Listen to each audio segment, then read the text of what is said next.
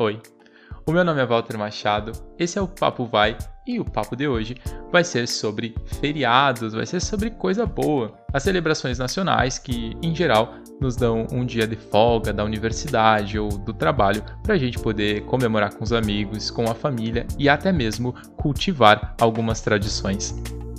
O Brasil tem oficialmente oito feriados nacionais e mais três datas móveis, que são as datas de tradição cristã católica e que também uh, definem o calendário nacional. As oito datas que são fixas são feriados que nós chamamos de feriados nacionais e obrigatórios. Já os feriados móveis, eles também são nacionais, também são obrigatórios. No entanto, as datas são definidas previamente pela Igreja Católica no Brasil e as datas estão relacionadas, que são o Carnaval, que acontece cerca de 47 dias antes da Sexta-feira Santa, e também o feriado de Corpus Christi, os três são feriados eh, relacionados com a tradição católica, que são aproveitados por toda a população brasileira, porque todos nós temos folga do, da nossa universidade, da nossa escola, e muitos de nós têm folga do nosso trabalho.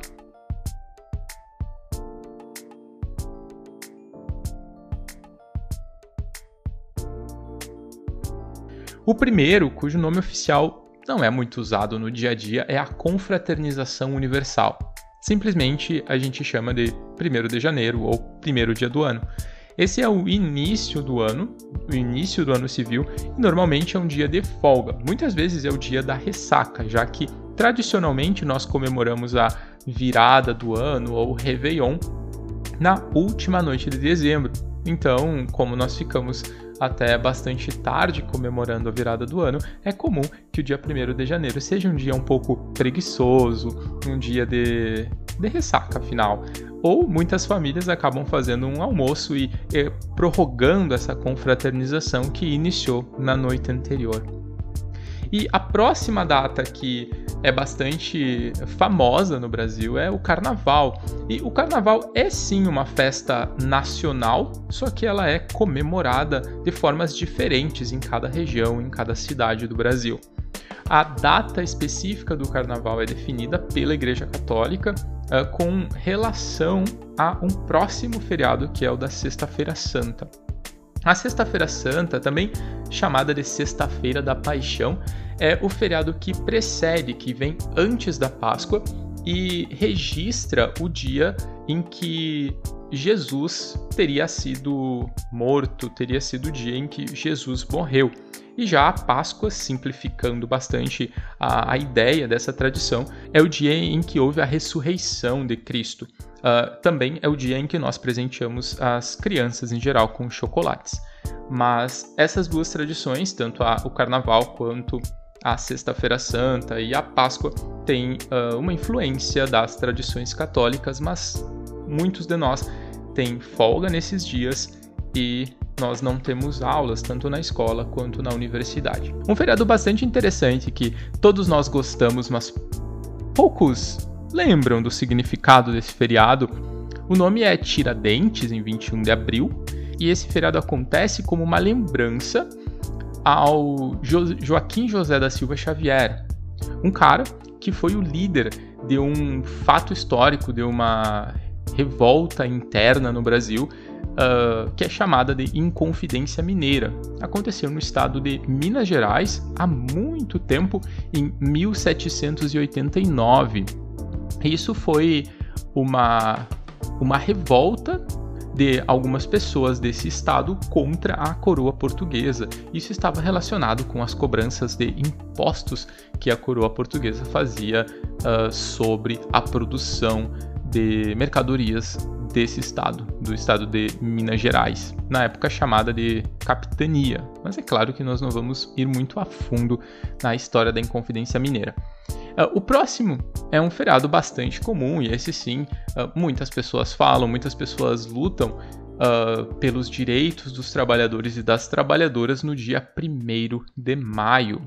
Esse é o dia do trabalho, e nós temos esse dia ele é bastante importante porque é um dia em que nós novamente não temos aulas, não temos, não trabalhamos e é um dia para lembrar sobre a importância dos trabalhadores e das trabalhadoras, a importância dos direitos do trabalho e também para comemorar, para comemorar uh, os direitos que já foram conquistados a partir de muita luta social. A partir daí, nós temos um outro feriado importante que é o 7 de setembro. Esse dia é um feriado histórico que marca a proclamação da independência do Brasil em relação a Portugal. Então, em 1822, o príncipe imperial que estava aqui no Brasil, Dom Pedro I, decidiu uh, ir contra as ordens uh, portuguesas, da corte portuguesa, do rei uh, Dom João VI, e disse que nós seríamos independentes de Portugal e então nós começamos a ser um império. Também não iremos muito a fundo, porque é uma longa história com vários detalhes também interessantes, mas nós vamos diretamente para o dia 12 de outubro. No dia 12 de outubro, nós temos duas comemorações. A primeira é o Dia das Crianças. É o dia em que nós damos presentes para as crianças e nós lembramos quanto é legal ter uma criança por perto. Mas não é esse o motivo do feriado. O motivo do feriado é que nesse dia nós lembramos, nós celebramos a padroeira do Brasil. Isso significa que nós uh, lembramos que uh, foi que Nossa Senhora Aparecida foi definida como a santa que protege o Brasil, que protege a vida dos brasileiros e das brasileiras. Então é um feriado uh, tipicamente católico, mas que também está relacionado com o Dia das Crianças, porque acontece no mesmo dia. Então, o motivo pelo qual nós não temos aulas e não temos uh, trabalho nesse dia é que é o dia para nós celebrarmos a padroeira do Brasil. Mas como isso é uma data cristã, para aqueles que não são cristãos, é especialmente o Dia das Crianças. E é claro, as crianças adoram. Já o dia 2 de novembro é o dia dos finados, é o dia de, de memória aos mortos, é o dia em que tradicionalmente as famílias levam flores ou vão visitar os túmulos nos cemitérios e se reúnem para lembrar da memória dos seus entes amados. Uh, é um dia bastante tradicional e que no Brasil é visto como um dia de, de lembrança, como um dia de falar daquelas pessoas que nós amamos e que já não estão mais conosco. No mesmo mês, no dia 15 de novembro, temos um outro feriado, que aqui é um feriado histórico, o feriado da Proclamação da República. Em 1889 foi proclamada a República do Brasil. Então, nós éramos, não seríamos mais um império, nós passamos a ser uma república. Basicamente, a diferença é que a família real, uh, então comandada por Dom Pedro II, o filho daquele que proclamou a independência, não teve mais influência em relação ao Brasil e nós tivemos o nosso primeiro presidente. Essa foi a, a, a última grande transformação no nosso modelo de gestão. Uh, nós passamos de ter um imperador para ter um presidente. E claro que depois nós tivemos uh, golpes militares e outras, outros atentados contra a democracia, mas nós continuamos tendo a ideia de um líder maior como sendo um presidente ou uma presidenta. E é claro, como não poderia faltar, no último mês do ano nós temos o Natal, que esse é o dia em que o Papai Noel vem para o Brasil, é o dia que no Brasil nós uh, comemoramos a chegada do Papai Noel, os presentes, a árvore de Natal e, claro, não é esse o motivo do feriado. Uh, essa também é uma celebração tradicional católica.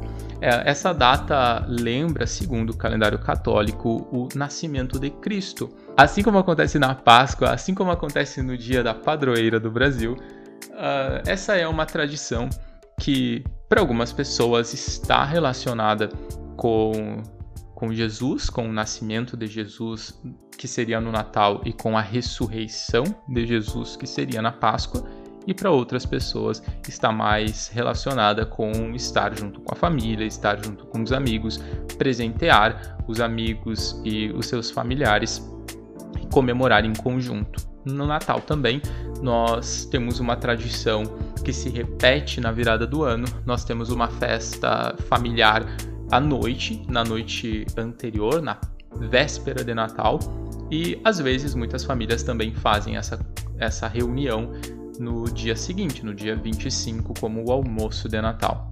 Então, esses são os principais feriados nacionais do Brasil. Uh, também existem aqueles feriados que são específicos de cada estado, de cada cidade. Alguns feriados não são obrigatórios, então são datas para a gente uh, lembrar da importância de algum fato histórico ou da importância de algum movimento social, mas que não são, uh, que são datas importantíssimas, como por exemplo a extinção, o fim da escravidão no Brasil, que é o dia 13 de maio como dia da chegada dos primeiros portugueses ao Brasil, no dia 22 de abril. Então, esses são os principais feriados nacionais obrigatórios do Brasil.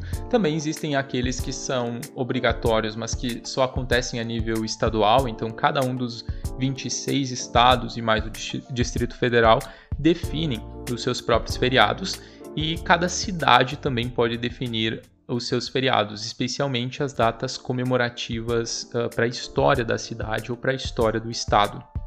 Também existem as datas que são importantíssimas, mas que não são feriados obrigatórios, como por exemplo o dia 13 de maio, que é o dia que foi decretada a extinção da escravidão no Brasil e que é uma data que precisa ser lembrado como esse registro histórico e que ainda tem manifestações muito importantes na atualidade mas que não é um feriado obrigatório. Então, se vocês quiserem ouvir mais sobre cada uma das tradições, como que brasileiros e brasileiras comemoram o carnaval, que é o tema talvez mais comum, né? Ou como são as tradições no Brasil no Natal, porque talvez você não saiba ou não tenha percebido, mas o nosso Natal é em pleno verão e o Natal é uma das datas mais quentes do país, então nós temos tradições bastante diferentes do hemisfério norte, né?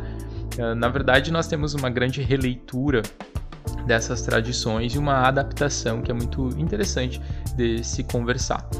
Se vocês quiserem saber mais sobre cada um desses feriados, por favor, deixe nos comentários de qualquer plataforma onde você ouve o nosso episódio ou fale conosco nas redes sociais. Nós teremos o maior prazer de gravar um episódio mais específico sobre cada uma dessas datas. Muito obrigado pela sua atenção, até o próximo papo e valeu!